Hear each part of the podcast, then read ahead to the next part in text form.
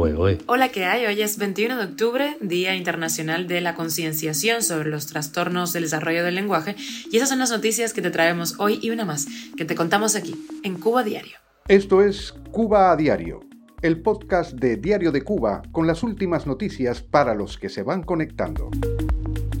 Empresarios de Estados Unidos se van a reunir a finales de este mes con el ministro de Economía del gobierno cubano entra en vigor la ley que daría la nacionalidad española a miles de cubanos y el Consulado de España en Cuba espera instrucciones para iniciar los trámites. A pesar de los esfuerzos del gobierno, las cifras del turismo en Cuba no acaban de despegar. Te traemos algunos datos. El gobierno de Italia ha donado 250.000 euros a la Cruz Roja cubana. El crecimiento económico de Cuba en 2022 será bajo, pero en 2023 le irá mucho peor, así lo asegura la Comisión Económica para América Latina y el Caribe.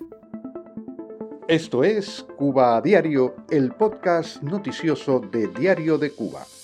Empresarios de Estados Unidos se van a reunir con el ministro de Economía y Planificación del gobierno cubano, Alejandro Gil, en la conferencia de negocios Estados Unidos-Cuba que se va a llevar a cabo entre el 25 y el 28 de octubre en La Habana.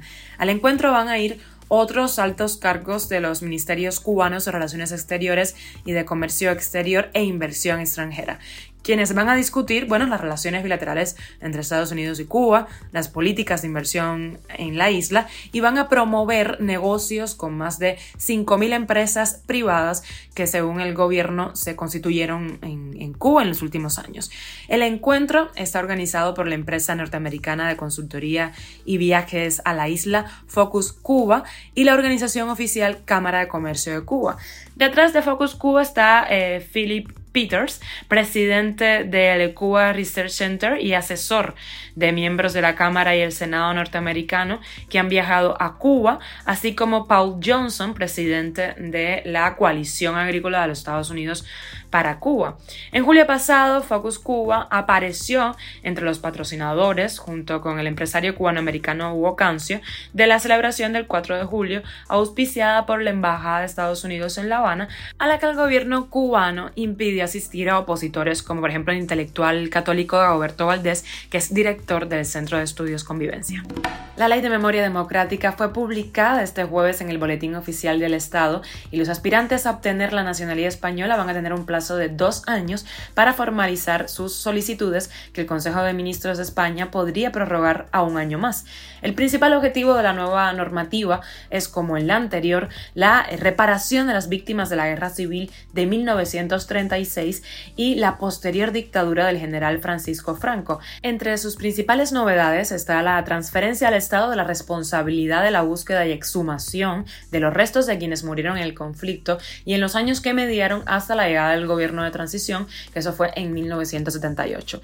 En el espíritu de reparación a las víctimas, disfrutarían de derecho a nacionalidad española los nacidos fuera de España de padre o madre, abuelo o abuela, que originalmente hubieran sido españoles y que como consecuencia de haber sufrido exilio por razones políticas, ideológicas o de creencia, hubieran perdido o renunciado a la nacionalidad española.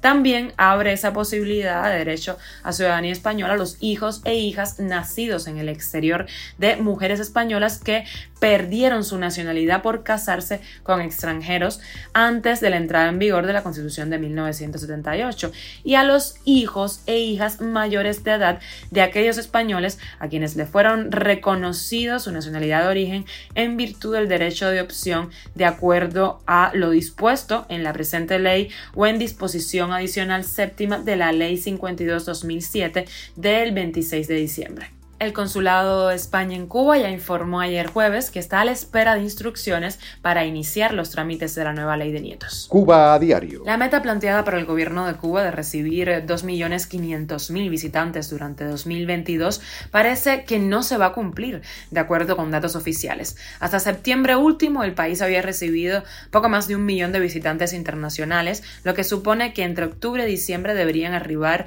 1.400.000 más para cumplir lo prometido. Los arribos a la isla en los primeros nueve meses están encabezados por 324.000 turistas de Canadá, un mercado que se ha ido recuperando y ha permitido maquillar la pérdida de los vacacionistas rusos. Y luego vienen los emigrados cubanos con poco más de 200.000 visitantes. Les siguen en orden descendente los viajeros de Estados Unidos y de España. De Rusia apenas arribaron 38.800 vacacionistas, una caída considerable frente a los más de 110.000 de 2021. Las cifras de ocupación hotelera son por ello funestas. Mientras tanto, el gobierno no detiene la construcción de nuevos hoteles y dedica las mayores partidas del presupuesto anual al sector inmobiliario y turístico. Ante esto se han bajado precios y han lanzado ofertas. La llamada temporada alta del turismo en Cuba, que tiene su pico entre noviembre y diciembre, es la tabla de salvación que le queda al gobierno cubano. Italia ha donado 250.000 euros a la Cruz Roja cubana. La Cruz Roja habría hecho pues un llamado de emergencia para recabar recursos, según un tuit posteado por la Embajada de Italia en La Habana.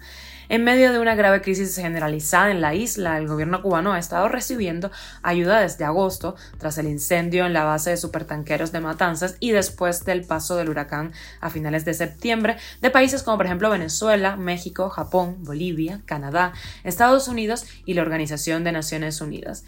En un comunicado, la administración de Joe Biden dijo que la ayuda humanitaria de 2 millones de dólares a Cuba llegará al pueblo cubano a través de entidades internacionales confiables que trabajan directamente con los residentes de comunidades devastadas. Cuba a diario. Cuba tendrá un crecimiento económico en 2022 de apenas un 2% que caerá aún más en el año que viene, 2023, un periodo que podrá sumar apenas un 1,8% a su Producto Interno Bruto. Así lo indicó la Comisión Económica para América Latina y el Caribe, CEPAL, en su más reciente informe. Con respecto a 2023, los augurios son sombríos para toda la región. Imagínense que Chile tendría en ese periodo un crecimiento negativo de casi un punto, mientras que países como Argentina, Brasil y México crecerían apenas un punto y Haití se va a quedar en cero. No crecerá, pero tampoco va a bajar. El conflicto bélico entre Rusia y Ucrania afectó negativamente el crecimiento global y acentuó las presiones inflacionarias, la volatilidad y los costos financieros. Y con la extra música y cultura que es viernes, el disco de Leoni Torres en homenaje a Pablo Montañez ha sido considerado para los premios Grammy 2023 estaremos muy pendientes. Y en Diario de Cuba hablamos con la artista América Valdés. Ella es hija de Alexis Valdés y dice que no se puede sentir más cubana a pesar de haber nacido en España. La puedes ver en El Galán, una serie que sale por Star Plus en Netflix, en la serie El Rey, en donde le da vida a uno de los amores de juventud del artista mexicano Vicente Fernández y además acaba de grabar su primera película a lo grande. Se trata de una superproducción de Hollywood, se llama Teen Soldier, se va a estrenar el próximo año en ella también trabaja el actor Robert De Niro y Jamie Foxx, así que imagínense el nivel. Eso nos contó sobre su experiencia. Trabajas en, en estas producciones americanas y de Hollywood, pues hay gente que tiene sus caracteres, ¿sabes? hay batallas de, de, ego y cosas que yo nunca había, nunca había visto, ¿sabes?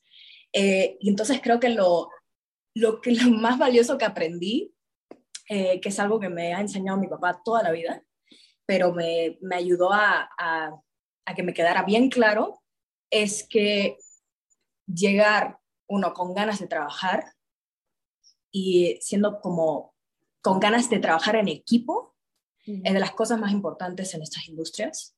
Eh, llegar dejando tu ego al lado y sabiendo que entras a hacer una cosa entre un grupo de personas y que es todo ayudarnos entre nosotros para terminar lo que estamos haciendo, eh, eso es muy valioso. Esto es Cuba a Diario, el podcast noticioso de Diario de Cuba, dirigido por Wendy Lascano y producido por Raiza Fernández. Gracias por acompañarnos, que pases feliz fin de semana. Estamos contigo de lunes a viernes en Spotify, Apple Podcast y Google Podcast, SoundCloud, Telegram y síguenos también en nuestras redes sociales.